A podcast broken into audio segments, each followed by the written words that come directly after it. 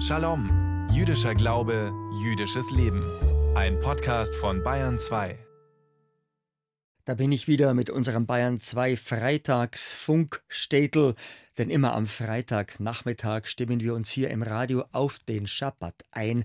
Der beginnt ja immer am Freitag mit dem Sonnenuntergang hier bei uns in Bayern in etwa zwei Stunden. Ich bin Michael Strassmann und sage Shalom Uvracha zu unserer Quadranz Jiddischkeit, zu unserer jüdischen Viertelstunde von und mit dem Landesverband der israelitischen Kultusgemeinden in Bayern. Heute haben wir den 21. Adar 5784.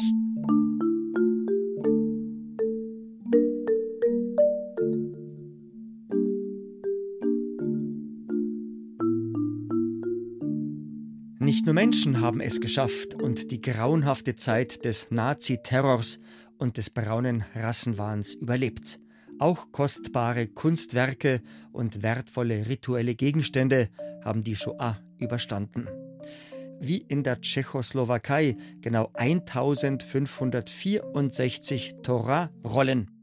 Diese kostbaren Schriftrollen mit den fünf Büchern Mose drauf haben den rechten Judenhass also den der deutschen Nazis und Besatzer, wie auch den linken Judenhass, also den der tschechischen und slowakischen Kommunisten, überlebt. Diese 1564 Torarollen wurden vor genau 60 Jahren im Februar 1964 nach London gebracht, in die dortige Westminster Synagogue. Dort in England wurden diese Schriftrollen zuerst restauriert und dann an jüdische Gemeinden in der ganzen Welt als Dauerleihgabe verteilt. Der 60. Jahrestag der Ankunft dieser 1564 Torarollen wurde groß gefeiert in London in der Westminster Synagogue. Unsere Shalom-Reporterin Rebecca Hillauer hat sich für uns diesen Festgottesdienst angeschaut.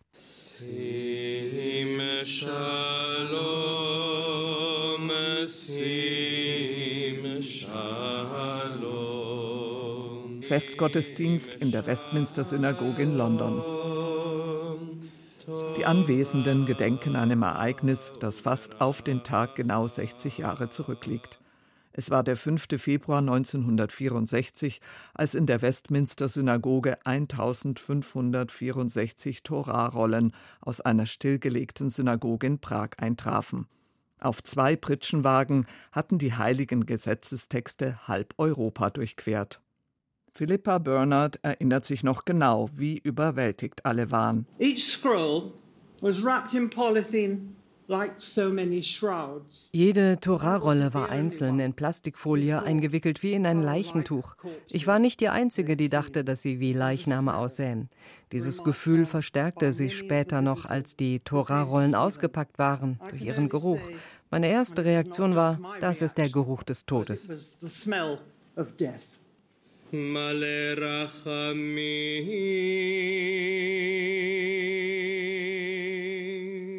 Die Torah-Rollen kamen aus Böhmen-Mähren in der heutigen Tschechei. Die Region war im Zweiten Weltkrieg von Deutschland als Protektorat besetzt worden. Viele Juden waren bereits emigriert, als die deutschen Besatzer anordneten, alle Judaiker an ein Museum in Prag abzugeben. Unter den mehr als 200.000 Gegenständen waren auch fast 2000 Torarollen. For many years it was believed the Germans had the idea to create a museum of an extinct race. Lange Zeit nahm man an, die Deutschen wollten ein Museum für eine ausgestorbene Rasse schaffen, wenn sie den Krieg gewonnen hatten. In einer Publikation des Jüdischen Museums in Prag von 2012 wird jedoch behauptet, die Prager Juden hätten selbst für die Bewahrung dieses Erbes gesorgt. Die Historiker in Yad Vashem debattieren darüber noch. Wir werden vielleicht nie erfahren, wie es wirklich war. Hauptsache ist, die Judaiker haben überlebt. Jeffrey Orenstein ist der Vorsitzende des Memorial Scrolls Trust. Die gemeinnützige Stiftung in London finanziert die Restaurierung der Torah-Rollen, die nicht nur die Herrschaft der Nationalsozialisten überdauerten, sondern auch nach dem Zweiten Weltkrieg das kommunistische tschechoslowakische Regime.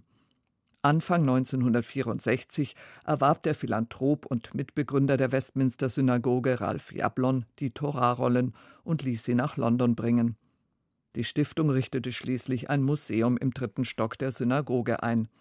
Im Parterre liegt das Büro von Kamila Kopčivowa. Die 33-Jährige ist in der Tschechoslowakei geboren und die erste und bis dato einzige tschechische Rabbinerin. Wir haben eine tschechische Torah-Rolle in unserer Synagoge hier. Wir nehmen sie an jedem Schabbat heraus und lesen aus ihr. Ich denke sehr gern und oft an all die Hände der tschechischen Juden, die die Schriftrolle vor mir berührt haben. Und ich kann mich jetzt über die Tora-Rolle, ihrem Erbe gewissermaßen, mit ihnen und ihrem Leben verbinden. Von den ursprünglich 1564 Torah-Rollen liegen heute noch rund 150 in den Regalen des Museums. Die übrigen sind als Dauerleihgabe in alle Welt verschickt worden. Susanna Erber ist aus den USA zum Festgottesdienst angereist. Eigentlich wollte sie die Torarolle mitbringen, die ihrer Gemeinde anvertraut worden ist, doch die wird bei einer Bat Mitzwa gebraucht. Unsere Torah-Rolle stammt ganz aus der Nähe des Ortes, in dem meine Mutter geboren und aufgewachsen ist.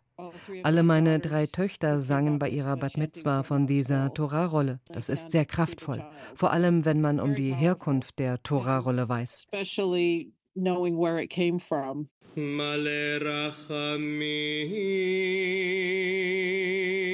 Von den 1564 geretteten böhmisch-mährischen Torarollen sind lediglich zwei in ihre ursprüngliche Heimat zurücküberführt worden. Rabbinerin Kamila Kopčivowa stört sich daran ebenso wie viele andere tschechische Juden, meint sie. Wir wissen natürlich, dass die Torah-Rollen nicht überlebt hätten, wenn sie im Besitz der Kommunisten geblieben wären. Aber man sollte nicht nur in der Vergangenheit wühlen und Menschen verehren, die tot sind, sondern es ist wichtig, auch eine Verbindung zu lebenden Juden herzustellen. Aber viele tschechische Gemeinden werden leider von den Gemeinden, die ihre Torah-Rollen erhalten haben, nicht kontaktiert. Susanna Erber sieht die Torah-Rollen als ein Symbol für das menschliche Überleben und nicht nur das der Juden. Menschen haben nicht nur überlebt, sie sind wieder erblüht. Und diese Torah-Rollen sind ein Symbol dafür.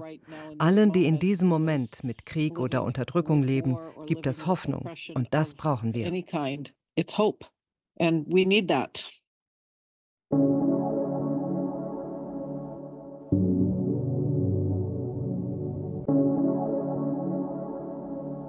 Das hebräische Wort Lishbot heißt im Deutschen so viel wie die Arbeit stehen und liegen lassen.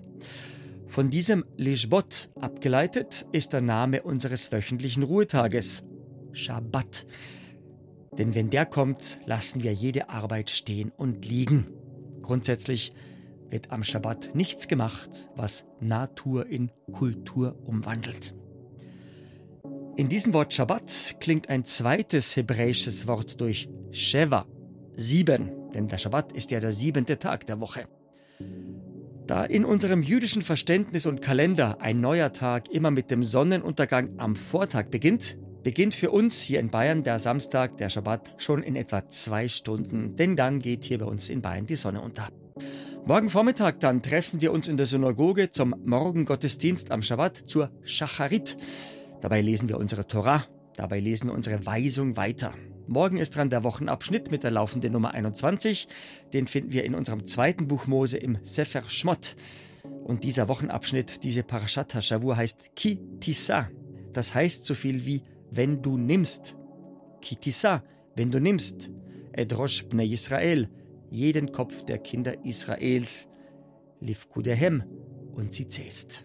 Unser Wort zum Schabbat von unserem Radiorabbiner, von unserem Funkrebben Joel Berger.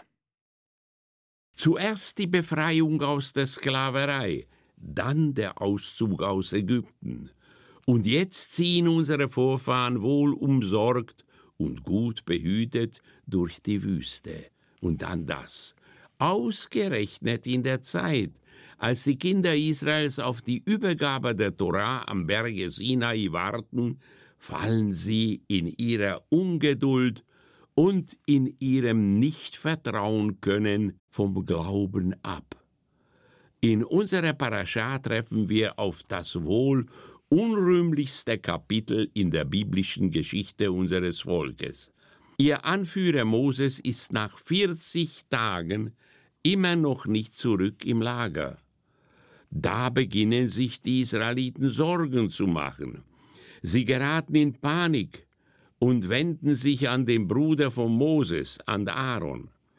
Wir lesen, als das Volk sah, dass Moses noch immer nicht vom Berg Sinai herabkam, versammelte es sich um Aaron und sagte, Komm, mach uns Götter, die vor uns herziehen.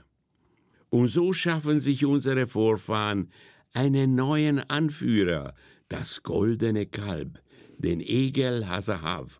Unsere Torah beschreibt die Szene so. Das Volk brachte den Kalb Friedensopfer dar und setzte sich nieder, um zu essen und zu trinken. Und sie standen auf, um zu feiern ein Geschlecht, das das Wunder der Befreiung aus der Sklaverei am eigenen Leib erlebt hat und jetzt der Offenbarung am Berge Sinai beiwohnen darf, tanzt wie vom Sinnen und wie berauscht um einen leblosen Götzen und schreit, Dies sind deine Götter Israel, die dich aus Ägypten herausgeführt haben. Und so befiehlt Gott unserem Moses sofort vom Berg Sinai hinabzusteigen, um das Volk zu ermahnen. Moses steigt vom Sinai hinunter, und schon von weitem hört er aus dem Lager der Israeliten die stürmischen Rufe des Volkes, das gerade seine neue Gottheit feiert. Auch Joshua, ein Schüler von Moses, hört den Krawall und erklärt, das Geräusch des Kampfes ist im Lager.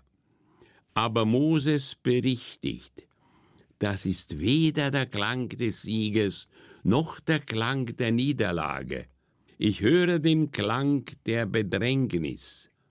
Als Moses schließlich das goldene Kalb mit eigenen Augen sieht, zerbricht er wütend die beiden Gesetzestafeln, die er vom Sinai mitgebracht hat. Und er stellt die Ordnung, die Vernunft und den Glauben an den Allmächtigen wieder her. Merkwürdig an dieser Erzählung sind die verschiedenen Geräusche, von denen uns berichtet wird. Wenn die Israeliten hemmungslos feiern und rasend frohlocken, Warum kommt dann eben dieser Lärm in den Ohren von Moses als Bedrängnis an und in den Ohren von Joshua als Kampf? Die Erklärung ist denkbar einfach. Moses und Joshua kennen den Unterschied zwischen wahrer Freude und geistiger Verwirrtheit will sagen, im Grunde waren die ums goldene Kalb tanzenden Israeliten verzweifelt, verunsichert und verängstigt. Sie haben das aber mit ihrem lauten Getöse überspielt. Zu wahrer Freude sagen wir auf Hebräisch Simcha, auf Jiddisch Simche. Zu wahrer Freude gehören Gewissheit, Vertrauen, Sicherheit und ein gewisses Ruhen in sich selbst. All das hat den Israeliten bei ihrem schändlichen Tanz ums Götzenbild gefehlt. Was wir da beobachten, schaut nur von außen so aus wie eine ausgelassene Feier. Moses und Joshua wissen, wie wahres Feiern aussieht und wie sich wahres Feiern anhört. Davon kann beim Tanz ums goldene Kalb nicht die Rede sein. Moses und Joshua haben sofort mitbekommen, was sich da unter der feiernden Oberfläche tatsächlich regt. Innere Kampf und Verzweiflung. Eh klar, unsere Stammhörer wissen, was jetzt kommt. Unsere Lichtzündzeiten diesmal nie, denn wir begrüßen unseren wöchentlichen Ruhetag, den Schabbat, ganz feierlich wie einen guten Freund, der uns daheim besucht. Und dazu zünden wir unsere zwei Schabbatkerzen an immer am Freitagabend kurz vor Sonnenuntergang, also kurz vor Einzug des Schabbat. Denn ist der Schabbat erstmal angebrochen, dürfen wir ja unter anderem kein Feuer mehr machen. Also, zur feierlichen Begrüßung unseres wöchentlichen Ruhetages müssen wir unsere beiden Schabbatkerzen heute angezündet haben. In Pilsen bis um 17.31 Uhr, in Salzburg bis um 17.34 Uhr und in Straubing sowie in Weiden bis um 17.35 Uhr. Heiter geht's weiter, jetzt wie gewohnt, bei unserem Ritt durch alle Städte in und um Bayern mit einer jüdischen Gemeinde.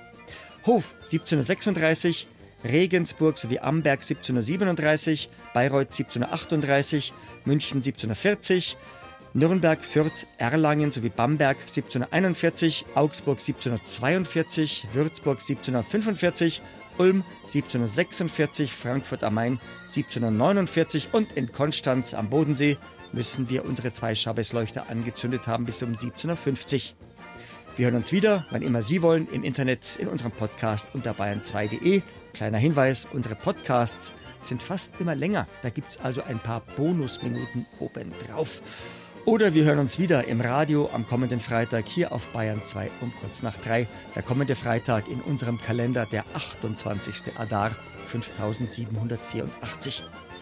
Der Landesverband der israelitischen Kultusgemeinden in Bayern wünscht Ihnen bis zu unserem neuen Shalom am kommenden Freitag, am 28. Adar, eine gute Woche, einen Shavua Tov. Und ich, der Straußmann Michi, wünscht Git Shabbos, Shabbat Shalom, Umevorach, am Israel Chai.